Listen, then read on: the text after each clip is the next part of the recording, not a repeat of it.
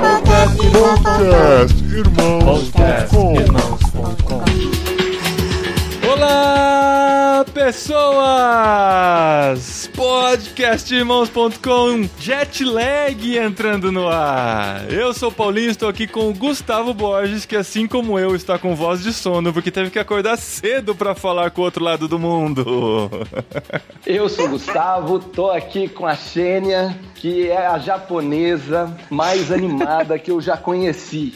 Ela não tá no Japão, mas ela tá longeão. Gostei da rima. Forçada, mas foi boa. Ah, mas não, foi bem boa, bem boa. Olá, pessoal, eu sou a Xênia, eu sou de Londrina, no Paraná, e eu tô aqui desse lado do mundo, não é o Japão, mas eu tô na Malásia. E estamos aqui com o Paulinho para fazer essa conversa aqui, para dar umas ideias para quem tiver com a vontade de vir para cá também. Que legal, Xênia. Olha só, mais uma conversa direto da Ásia. E quando a gente terminou a última, né, Gustavo? Falando com o Davi, eu virei pro Gustavo e falei: caramba, a gente conversou com alguém que tá lá no Japão e a gente conversou como se estivesse na sala aqui do lado, né? E agora a gente conversando com a Xênia, que está passando um tempo na Malásia. Ela vai falar sobre a Malásia, mas agora ela está da Tailândia conversando com a gente. Olha só, os intercâmbios que a gente faz. A gente vai cobrir a Ásia toda desse jeito. A gente faz dois países por vez, né? Isso é bem legal. E é mais um programa da nossa série Jet Lag, em que a gente conversa com brasileiros espalhados pelo mundo, brasileiros da diáspora, né? Olha só que bonito isso. Brasileiros da diáspora. São missionários da diáspora. Os missionários que estão fazendo tendas ao redor do mundo. A gente tem propositalmente conversado com profissionais, com pessoas que estão trabalhando e mesmo assim entendendo a sua visão missionária. E é por isso que a gente tá com a Xenia aqui, direto da Malásia, para conversar com a gente hoje.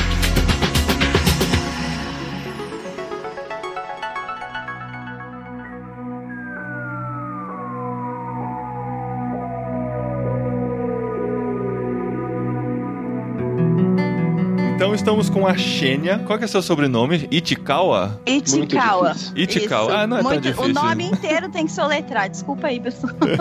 Xênia com X. Sheila, Xena, tudo funciona. Aqui eu falo, olha, po- Sônia, me chamam de Sônia aqui, tudo bem também, pode me chamar como quiser. Isso, mas é, você falou certinho, Itikawa tá tudo certo. Itikawa, muito bem. A Xênia tá na Isso. Malásia e eu confesso que eu tive que jogar no Google pra saber onde fica a Malásia. Eu sabia que ficava lá na Ásia, né? Porque o próprio nome diz. Mas exatamente onde eu não sabia. Tá lá na meiuca lá, né? Pra baixo não te da. julgo, porque eu também dei um Google. Ah, até você deu? Eu tive que dar um Google também. Com a oportunidade, eu falei, ah, Malásia, legal, deixa eu dar um Google aqui. Onde fica, né?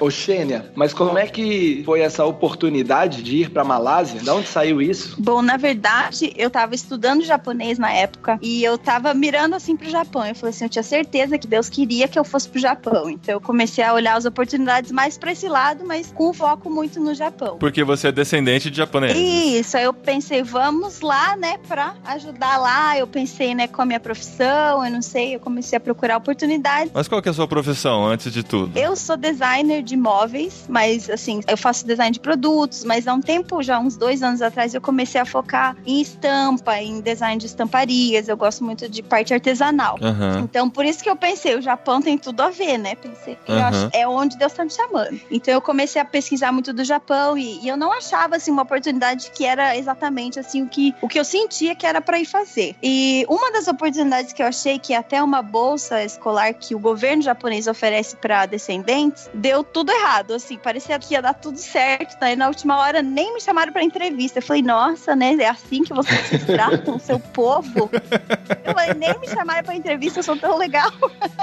Mas daí aconteceu que, na sequência, no que eu tava conversando com uma pessoa que trabalha bastante com essa área de negócios, assim, o foco de negócios como missões, essa pessoa me falou assim: Ah, você já ouviu falar dessa empresa que fica na Malásia? A moça que fundou, ela já mora há 11 anos aqui na Malásia Ela é dos Estados Unidos. Ela tem família, tudo. Os três filhos dela já nasceram aqui. E daí ela me deu o site, assim, a pesquisa lá. No que eu entrei no site, assim, fez muito sentido, porque na época eu já tava costurando, fazendo as minhas umas peças, assim. No que eu olhei, assim, o, o projeto era principalmente para ajudar artesãos na Malásia. Então, são os trabalhadores de batik, que é uma técnica tradicional daqui, que faz estampas manualmente. E também treinamento de mulheres para aprender a costurar. Então, assim, são mulheres, geralmente mulheres solteiras, que na cultura deles é bem complicado, assim, você ser mulher solteira, porque também na cultura deles eles têm muitos filhos. Hum. Então, no geral, assim, fica a mulher com vários filhos e às vezes não tem a renda, assim, não tem renda e não consegue sair de casa também por causa dos filhos, por não ter onde deixar as crianças e tal. Então, uhum. eles vivem muito simples, assim. A empresa, ela foca, então, nos artesãos de batik e também nas mulheres solteiras, dão treinamento, que delas podem aprender a costurar em casa e na empresa, né, que fica logo ao lado. Uhum. Então, é um centro de costura onde elas podem. Então, a oportunidade abriu, assim. Então, assim, eu tava mirando pro Japão e acabei vindo para a Malásia. E você chegou a conhecer o Japão ou ainda não? Eu cheguei a conhecer, eu fui a passeio. E Nesse tempo aqui? Só pra matar a vontade. Só pra matar a vontade, né? Comer a comida e tal.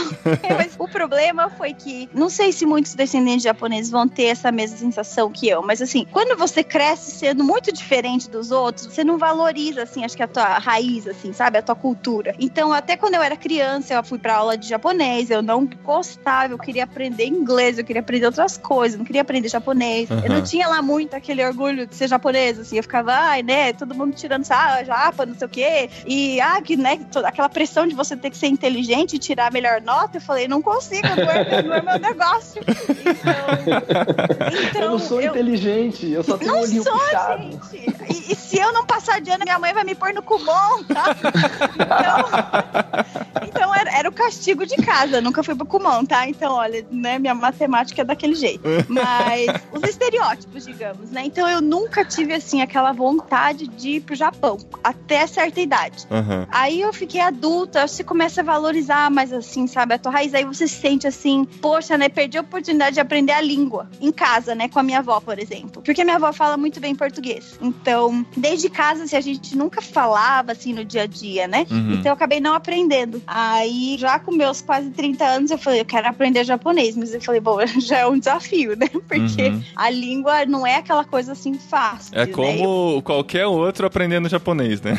Exato, ex exatamente. A única vantagem que eu tenho é que eu sei o que a gente chama de batianês, que é o que você sabe falar com a tua avó só. Você fala a língua da avó, sabe? É, é agradecer pela comida, é dizer, né, obrigada, boa noite, esse basiquinho, né? Uhum. Que qualquer criança de três anos no Japão sabe isso e muito mais, né? Uhum. Então, eu comecei a me interessar pela cultura um pouco depois, né? Então, foi assim que eu comecei a ficar assim, ah, Japão, Japão, Japão. Então, quando eu visitei no ano retrasado, eu acho, três anos atrás, na verdade, bateu assim aquela vontade, sabe? Aquela coisa assim, toda vez que eu escuto sobre os problemas que eles têm, porque eles não têm problemas econômicos, são super desenvolvidos, mas eles têm problemas assim de relacionamentos, assim, as famílias são muito orgulhosas, sabe aquele orgulho, aquela coisa. Uhum. Então, para mim aquilo batia assim. Aí eu pensei, ah, eu acho que é o Japão, uhum. acho que eu tenho que ir para lá. Mas você já tinha algum chamado missionário relacionado a isso? Ou era só uma paixão pelo país? Ou era uma tentativa de uma oportunidade profissional? Nessa época que eu comecei a olhar para o Japão diferente, foi quando a parte de missões foi entrando na minha vida e no meu profissional também. Porque uhum. eu nasci e cresci na igreja, sempre ouvi sobre missões, mas eu tinha uma visão muito limitada. Uhum. A minha visão era de que missões é para quem? Pô, se você é médico, se você é da área da saúde, se você é da área da educação, ou ministério infantil, ou você toca algum instrumento, alguma coisa, sabe? Eu falei, uhum. bom, eu com design vou fazer o quê, né? Vou lá para pintar casa em algum lugar, pensei, né?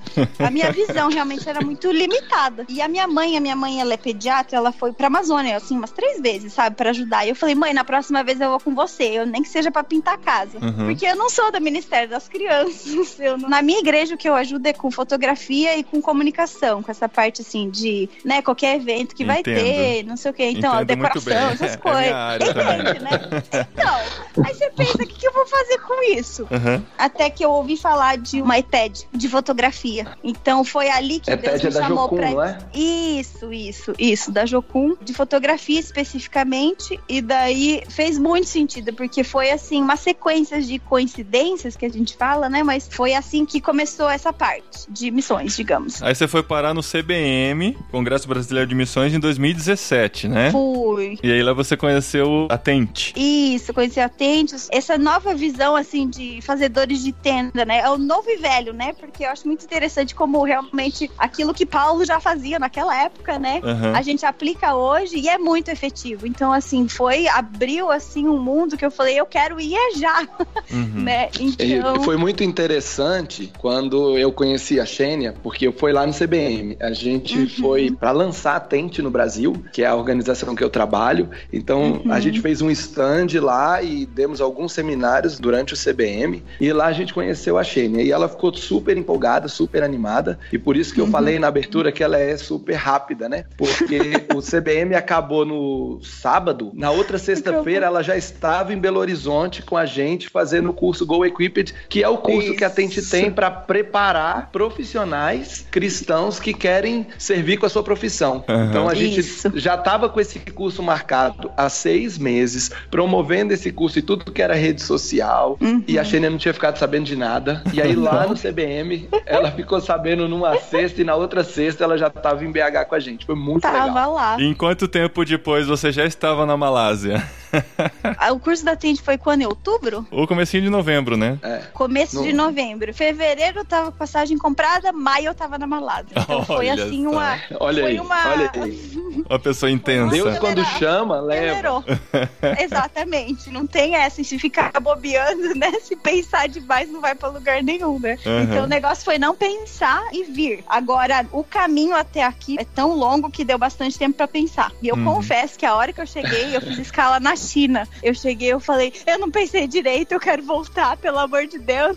Esse ano vai ser Lá na escala, Meu Deus do céu. Olha, momento confissão. Eu cheguei na China, eu falei, não pensei isso direito.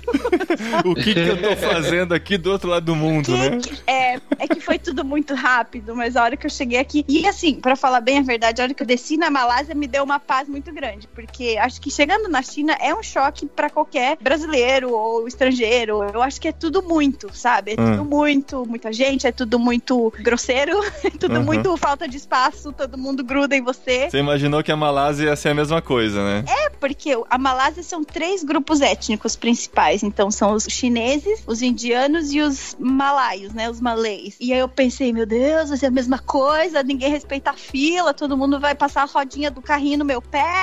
E eu o que eu tô fazendo aqui? E realmente, a China foi assim um choque de primeira. No que eu cheguei na Malásia, é muito parecido com o Brasil, pra falar a verdade. Com a minha parte. olha que legal. É muito multicultural. Todos têm os estereótipos um dos outros, como nós temos de cada estado. Ah, porque o mineiro é assim, porque o carioca é assim. Então eles são assim também, mas todo mundo se aceita muito bem. E todo mundo respeita o espaço, respeita as filas, sabe?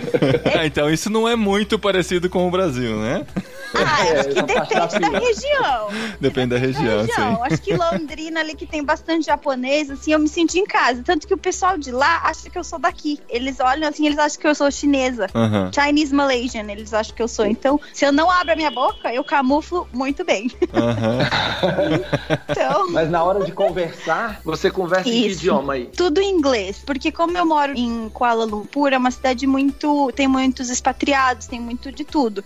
Então, e todo mundo lá fala inglês. Uhum. Sair um pouquinho de Kuala Lumpur já muda. Mas lá mesmo dá pra falar inglês tranquilamente. Assim, é quase que se você não tiver vontade nenhuma de aprender a língua, você quase não precisa. Mas Aham. para um basiquinho, saber pedir alguma coisa, agradecer, é interessante aprender, mas não é que você não vive sem, assim, é bem Aham. tranquilo com o inglês. É, no Wikipedia aqui, né, a fonte oficial em Hum. que eu pesquiso, tá dizendo que são duas línguas oficiais. É o malaio Sim. e o inglês. Então o inglês faz parte das línguas oficiais da Malásia, né? Isso, faz parte, porque foi colônia inglesa, né? Aham. Por um tempo. Eles seguem muito o ensino britânico, das férias, das escolas, é o jeito que eles aprendem as coisas, o jeito que eles dirigem também. É o estilo britânico, é o lado errado, né? Que a gente fala. O lado errado.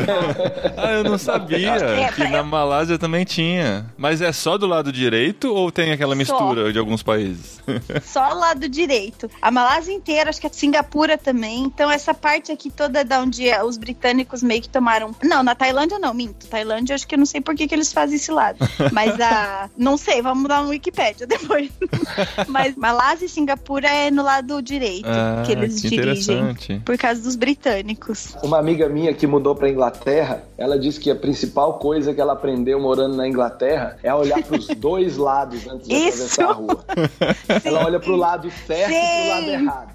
Sim, porque você se confunde demais. E começa a dar um nó na tua cabeça, porque agora na minha cabeça, o motorista fica do lado direito. A hora que eu voltar pro Brasil, acho que eu vou ficar assim, peraí, peraí, tá, tá errado esse negócio. Tá errado, né? É, Certamente. mas Mas, antes você de aprende. você voltar pro Brasil, me conta, você chegou na Malásia e você Sim. já tinha um contrato de trabalho com essa empresa? Sim, na verdade, eu fiz umas duas ou três reuniões de Skype com a minha chefe, né? A gente conversou uma vez só pra se conhecer, né? Pra ver se realmente, né, ia dar certo. A segunda vez ela já tava, né, com uma proposta, ó, vamos fazer assim, assim, assim. E na minha cabeça eu falei, eu quero ir pra três ou seis meses na minha cabeça. Eu pensei, seis meses acho que tá bom, né? Aham. E ela falou: Olha, se você fizer pra um ano, e ela já começou a dar uns. né? Aí eu pensei, eu lembro que eu não falei, ah, vou pensar e vou te responder. Naquele mesmo Skype eu falei, um ano, ok. Aí Aham. depois que eu desliguei, de novo, eu faço umas dessas. Eu não achava que eu era impulsiva, tá? Mas a hora que, a hora que eu desliguei, eu falei, o que, que eu acabei de falar? Eu falei que eu vou ficar um ano.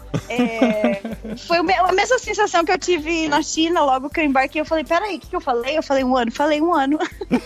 Então, foi muito. Eu acho que tem coisas que são decisões que a gente não pensa assim. E é bom que não pense, porque três meses é só um tempo de adaptação, assim, que você tá ainda aprendendo a viver naquele contexto. Seis meses você tá, assim, criando relacionamentos com as pessoas que convivem com você, que seja no trabalho, no seu prédio, às vezes na igreja, né? Mas em um ano você realmente fica confortável, assim, você já tá acostumado, você já sabe se locomover, você Uhum. já sabe onde comprar as coisas. Então, assim, um ano é um tempo, assim, eu acho que pra quem vai, assim, um mínimo, digamos, né? Aham. Então, foi uma decisão sem pensar que no fim foi bem feliz, assim. Então, eu já Uhum. vim pra um ano. E você tem alguma. É porque assim, quando você foi, já foi sabendo que um ano você voltaria, né? É diferente de alguém que vai Uhum. Sim. sabendo que vai viver o resto da vida lá ou até Deus mudar os planos, né? Sim. Você já foi com o plano de voltar. Sim. De alguma forma você se apegava a isso pra não se entregar tanto à nova forma de vida? Ou você conseguiu assim esquecer que era um ano e vamos viver isso aqui como se fosse viver aqui o resto da vida? Eu acho que o que aconteceu foi que, pra mim, um ano parece um tempão, né? Só que voou. Aham. E o meu jeito de ser assim, eu não consigo só assim, ah, eu vou ter que dar tchau pra você daqui um ano, então eu não vou ser muito amiga tua, sabe? Então, assim, Aham. acontece que a gente criou relacionamentos, assim, no trabalho, que agora é um momento, assim, que eu tô feliz de voltar, porque, né, começa a dar uma saudade, assim, mas ao mesmo tempo você fica assim, é o tal do que eles chamam de bittersweet feeling, sabe? Que você sente assim, é um. Você tá feliz, mas você tá triste de deixar, de dar tchau pras pessoas. Uhum. O trabalho foi intenso, então eu digo assim que um ano você tem a mentalidade de que é temporário. Então acho que você se entrega assim num jeito que você fala. Se fosse meu dia a dia por cinco anos, eu acho que eu ia passar um pouco mais, sabe? Você fez mais intenso, né? Intenso, é coisa de sair às vezes do trabalho bem tarde, finais de semana, às vezes fazer alguma outra coisa. Você vem com uma mentalidade de um projeto, com vários microprojetos no meio. Mas eu acho que um ano na minha cabeça não foi muito nos relacionamentos. Eu, eu acabei fazendo, sabe, me doando assim pra encontrar, sabe, sei lá, ser amiga das pessoas, né? O quanto antes a gente, né, ter essa liberdade com as pessoas, mas assim, questão de trabalho, eu sinto que foi muito assim, como se é um ano, vai, vai, vai, vai, vai, sabe? Vai com Então, tudo. Vai com tudo, porque depois você recupera. depois você descansa. Não sei se é o jeito mais inteligente, tá? Porque eu me sentia drenada na maioria dos tempos.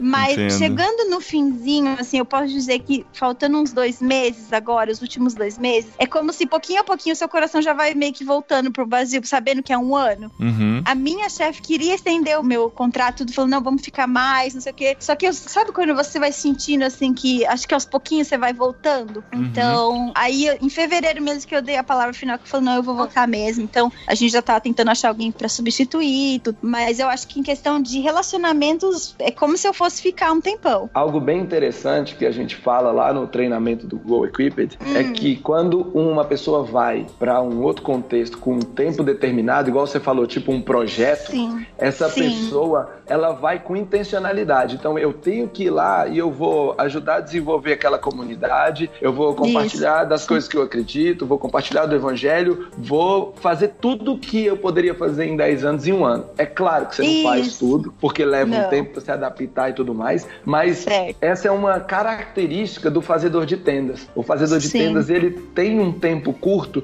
que ele precisa ser eficaz, então ele não Certo. gasta muito tempo tentando se adaptar, ele é mais corajoso, mais Aham. desbravador. E também, como Aham. ele sabe que ele vai voltar, ele tem menos medo, porque ele já sabe que ele vai voltar e que Fala e sai, né? isso, Joga fala e sai correndo.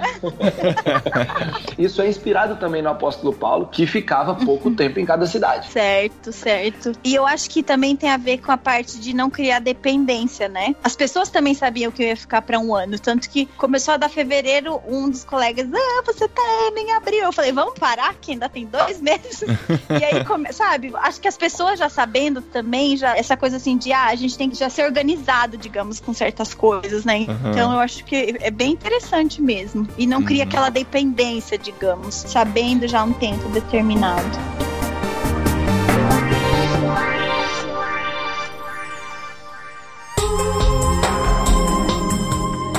Xênia, você falou que trabalhava muitas horas, que se dedicava muito ao trabalho, você falou da sua profissão de designer, mas como era a sua rotina de trabalho? Aqui o trabalho era de segunda a sexta, das 8 e meia até 5 e meia. Mas a gente quase nunca saía às 5 e meia, porque é quase como São Paulo, que o pessoal evita de sair num certo horário por causa do tráfego intenso, ou porque todo mundo ainda tá finalizando algumas coisas naquele dia. Então, assim, 6 e meia, mais ou menos, é quando a gente saía. Além do mais, a gente tem uma loja, né, embaixo, assim, o escritório fica em cima, a loja fica embaixo, e a loja só fecha às 6. Então, querendo ou não, você acaba esperando o pessoal, o staff da loja subir, fechar, todo mundo desce junto e tal. E aos sábados também, algum, quase que dois sábados do mês eu acabava trabalhando na loja para também dar uma folga para quem é o, o pessoal o staff da loja direto. Então acabava que era de segunda a sexta e alguns sábados, né? E você não foi só com a intenção profissional, né? Você também tinha essa visão missionária de levar Cristo para essas pessoas. Com essa rotina Sim. puxada, assim, quais eram as suas oportunidades de poder conversar com as pessoas, desenvolver um relacionamento? Ou qual que é a estratégia antes disso, né? Porque você falou que é bem parecido com o Brasil. Então eu não sei o quanto você tem Sim. liberdade de conversar com as pessoas, de entrar na vida delas. Como é que funciona? Então, no dia a dia, como era bastante corrido, o que eu tinha muita curiosidade, como eu comentei que são três grupos étnicos principais, né? Mas no geral, os malays, eles são a maioria. Por eles serem maioria, assim, e por ser um país muçulmano, tem o momento que chamam pra oração, então são cinco vezes ao dia que toca lá, o tiozinho começa a gritar lá nos minaretes. Então, a primeira chamada é 5 e 40 da manhã, né? Então, era o meu despertador, assim, meia hora antes, né? Eu falo, pô, tiozinho. E cada manhã era uma pessoa diferente. Mas onde que ele grita? Ele grita na rua? Não, no- na mesquita. Então tem os alto-falantes pra tudo que é canto e cada Nossa. bairro tem uma mesquita. Ah, Então acontece que curiosidades culturais foram assim o ponto de contato com as pessoas. Então, muitas das vezes eu não ia com conversa nenhuma minha, assim, todo mundo sabia que eu era cristã, porque eu falava, eu tô indo no grupo hoje, eu tô indo na igreja e tal. Aí quando surgia curiosidades da cultura deles ou da religião deles, eu perguntava. Então eles ficam mais do que felizes de estar. No que eles também explicam, às vezes eles perguntam: "Não é Aham. parecido com vocês?" Eu falo: "É parecido, só que o nosso é assim, assim, assim." uhum. Então era bem assim, bem sutil, assim, mas era uma conversa assim muito, pra mim, muito interessante, porque eu aprendi muita coisa assim sobre a religião deles, a cultura deles e como tem similaridades, sabe? São é, Uhum. similaridades, mas assim com outro nome, outra coisa. Eu fico, nossa, que engraçado, sabe? Então assim, Uhum. foram muitos momentos. Daí tem a, a outra colega que ela é budista, taoísta, porque ela é chinesa, descendente de chineses. Então, o ponto de contato era sempre assim, saber um pouco do que que eles acreditam, né? Saber um pouquinho. Então, acho que eu aprendi muito mais, abriu muito mais assim para eu entender no que que eles acreditam, né? Quais que são as resistências que eles têm às vezes, né? Uhum. E, então, eram momentos assim. Então, no trabalho em si, a gente cria uma amizade na bobeira, assim, sabe? Porque eles querem saber do Brasil, porque muito impressionante, mas não tem muito brasileiro na Malásia. Tem muito Uhum. pouco. E eu ouvi muitas, muitas vezes as pessoas, você é a primeira brasileira que eu conheço, né? Eu falo, ai, Caramba. coitada, ainda conheceu uma versão asiática, né? Tipo, vai achar que todo mundo é assim, né? Falo, ai, coitado, desculpa.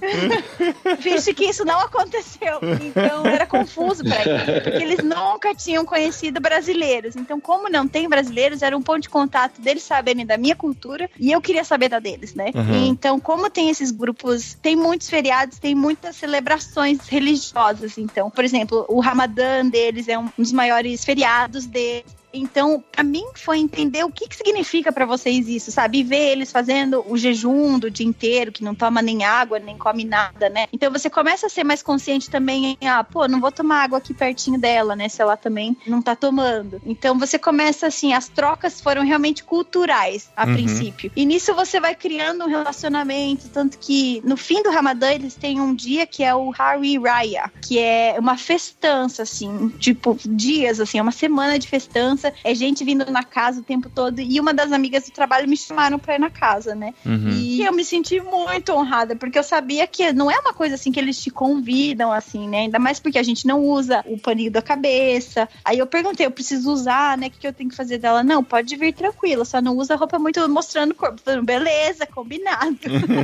então foi assim, muito interessante de chegar no, e de ver como que eles celebram. Então eu consegui participar desse, eu fui num dos hindus também, que é o Depavali, que é o Festival das Luzes deles, que é bem depois, acho que é lá por novembro. Tá tudo é. misturando na minha cabeça, eu já não lembro. Uhum. Mas assim, como celebra tudo aí para os chineses é o Ano Novo Chinês. Então é muito interessante assim, porque para mim era muita curiosidade, ao mesmo tempo por eu estar interessada na cultura deles, eles também estão interessados na minha. Uhum. Então, volta e meia a gente saía depois do trabalho para jantar. Era nessas horas que a gente conversava bem mais assim, tipo, sabe, num nível bem pessoal assim. Então foi muito bacana assim, são amizades assim que eu vou levar pra vida inteira, assim. São uhum. que você vai criando assim que não tem como levar assim, ah, do trabalho. A gente não mistura vida e trabalho, não tem como. Uhum. Mistura tudo.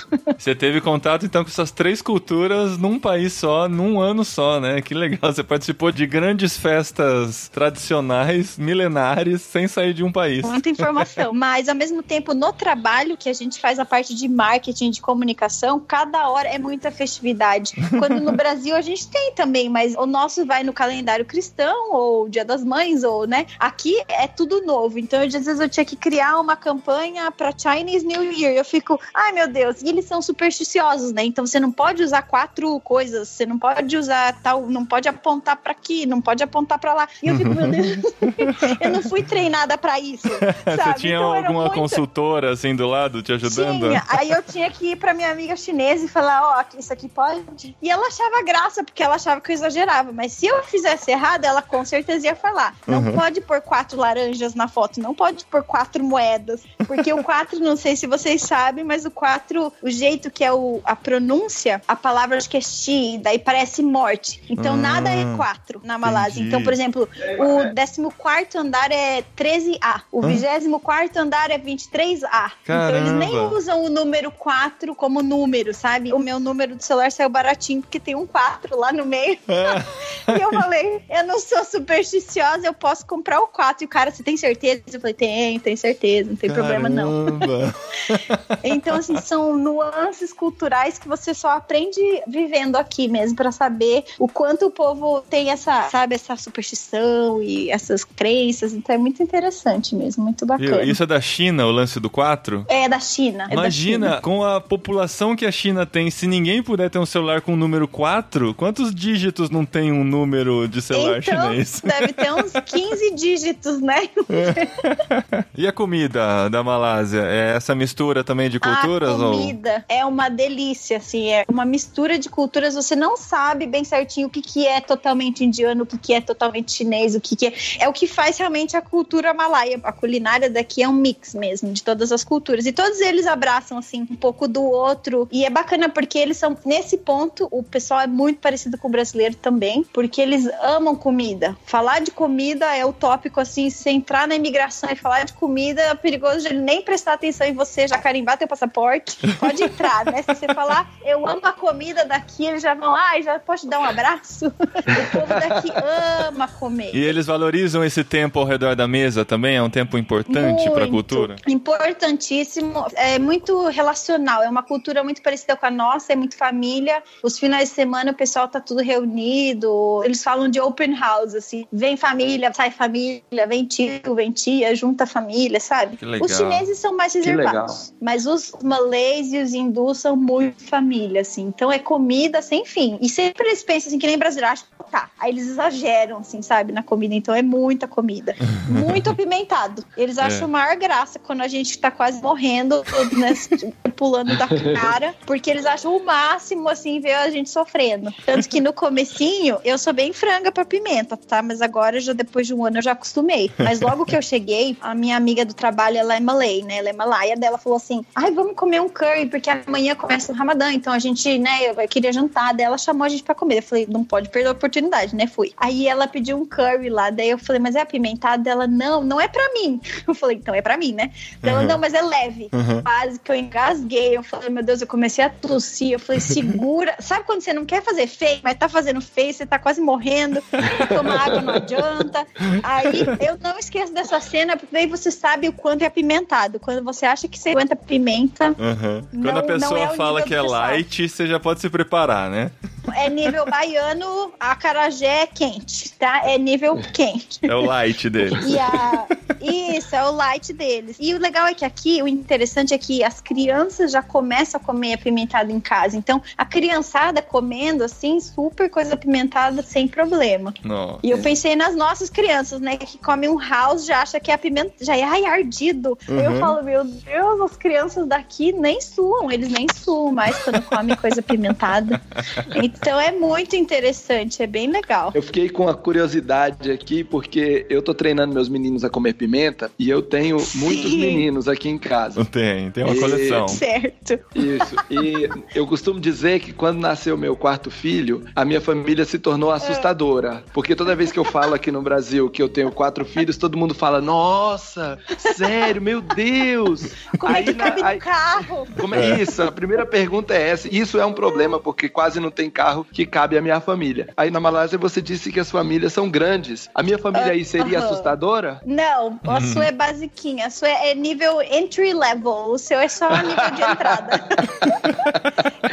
outra, deixa eu falar que aqui o pessoal equilibra as crianças tudo numa moto. Imagina você. é impressionante. Você fala, meu Deus do céu, se o Detran, se fosse no Brasil, ia estar tá multando todo mundo. Cada criança pendurada em um canto. É, é muita criança, assim, então, e tudo numa moto. Eu falo, olha, nunca mais vou julgar. Quem tem olha um monte de ele não consegue, né? Aí, ó, viu só? Você aqui ia olha tá aí. tranquilo. Acho que achei o país, hein? Acho que achei o país, hein, Paulinho? Achou! Numa moto ainda, olha que economia. Fala, senhor! É. E a comida é boa, viu? A comida é boa, então você vai olha estar aí. tranquilo. Olha aí, tem café? que café e bem doce ainda, não sei se você gosta, mas não, toda vez que eu vou, eu falo sem doce. Eles colocam leite condensado, sabe? Então, Nossa. assim, é café com muito leite condensado. Então, retiro o que eu aquele disse. melado. Mas eles amam café. Aqui é a cultura do café também. Eles amam. E aqui eles têm muito chocolate também. Xênia, e quais são os planos agora que você tá quase para voltar pro Brasil? Quais são os certo. planos aí pro futuro? Depois de matar a saudade do pão de queijo, da feijoada. Isso. Esse é o plano. Você vai conseguir ficar por aqui? Na verdade, o que eu brinco aqui com o pessoal, eu falo assim, eu quero voltar e ficar um mês olhando pro teto. Porque foi tão, assim, compacto, assim, foram tantas coisas acontecendo e tantos níveis de coisas que eu sinto, assim, que eu tenho que primeiro voltar e dar uma desdobrada né? em tudo. Desacelerar, desdobrar e entender, Deus, por que, que você me trouxe aqui para ver isso exatamente, esse trabalho exatamente? Eu tenho já planos, assim, que eu tenho pensado, assim, porque eu acho que realmente essa parte de treinar mulheres, assim, sabe? De ter um, um trabalho, uma habilidade, um, né? Então eu sinto, assim, que essa parte que eu tenho que fazer alguma coisa no Brasil. Mas tô bem esperando, assim, o que Deus me disser. A princípio eu volto pro Brasil e fico. É isso que tá na minha cabeça por enquanto. Mas se Deus disser o contrário, me mandar pra outro lugar do jeito que às vezes é, eu pego e vou. Eu não e você vai um rapidinho, falar, né? Você vai conseguir ficar princípio... um dia olhando pro teto só. Do jeito é, que você é intensa. Eu tô achando. Tô... É, não, e o pior é que os próximos meses eu já tenho bastante coisa familiar familiar, sabe? Uhum. Quando o pessoal aqui recomenda, olha, volta e fica uma semana, duas semanas sozinha, tenta não interagir muito com os amigos, com família, eu fico, acho que é meio impossível. Tem o dia das mães, tem não sei o quê. Uhum. Daí o pessoal já quer buscar no aeroporto, você fica, ai meu Deus, ai meu Deus, meu Deus vai ser difícil. Mas eu, a princípio, assim, eu quero realmente desenrolar tudo isso, assim, e meio que, sabe, falar, Deus, com isso tudo, o que eu tenho que fazer. Uhum. E eu fico esperando o próximo passo, assim, eu já aprendi a parar de querer controlar o que, que é o próximo passo, porque até agora foi tudo muito orgânico, né? Com Deus, acho que Deus quer que a gente confie primeiro, e aí ele vai dando o próximo passo, ele acende a próxima luz. Então, eu tô nessa fase, assim, próxima luz, eu tenho uma ideia, mas eu quero realmente uma confirmação para seguir. Poxa, que legal, Xênia. Muito legal é... a conversa com você. Apesar das dificuldades técnicas e do fuso horário, ah. a gente conseguiu ter esse tempo aqui. Obrigado por dedicar esse tempo aí no meio do seu passeio também, né? Conhecendo aí uma nova Imagina. cultura. Muito bom. E Gustavo, a gente falou muito aqui sobre fazedor de tenda, sobre ban. A gente já falou no programa anterior sobre isso também. A gente gosta muito desse modelo, a gente não acha que é o único modelo missionário que existe, né? Existe modelo missionário tradicional, tem muita gente fazendo isso também. Mas se alguém quiser conhecer mais, Gustavo, tem algum próximo Go Equipped marcado para pessoa, se ela entende que ela pode servir a Deus através do seu trabalho em outro país? Bom, tem duas maneiras, dois sites, na verdade, para você achar informações. Um site chama fazendotendas.org, que tem conteúdo genérico sobre fazedores de tenda, tudo em português. É um blog cheio de conteúdo lá. E tem o site da Tent Internacional, tentinternational.org. Esse uhum. site a gente está terminando de remodelar ele, ele existe hoje, mas agora no mês de maio ele vai estar tá aí na sua nova versão e lá vai ter a agenda de eventos. A gente participa de seminários em igrejas, conferências e vão aparecer as datas dos próximos Go Equipped. tentinternational.org. E vale a pena fazer. Vale a pena fazer, Xênia? Recomenda? Recomendo. Só fica esperto que dali quatro meses você pode estar em outro lugar. É isso aí. Deus no Muito controle. Bom. Deus no controle isso. e a Xênia pisando no acelerador. É isso aí. Isso.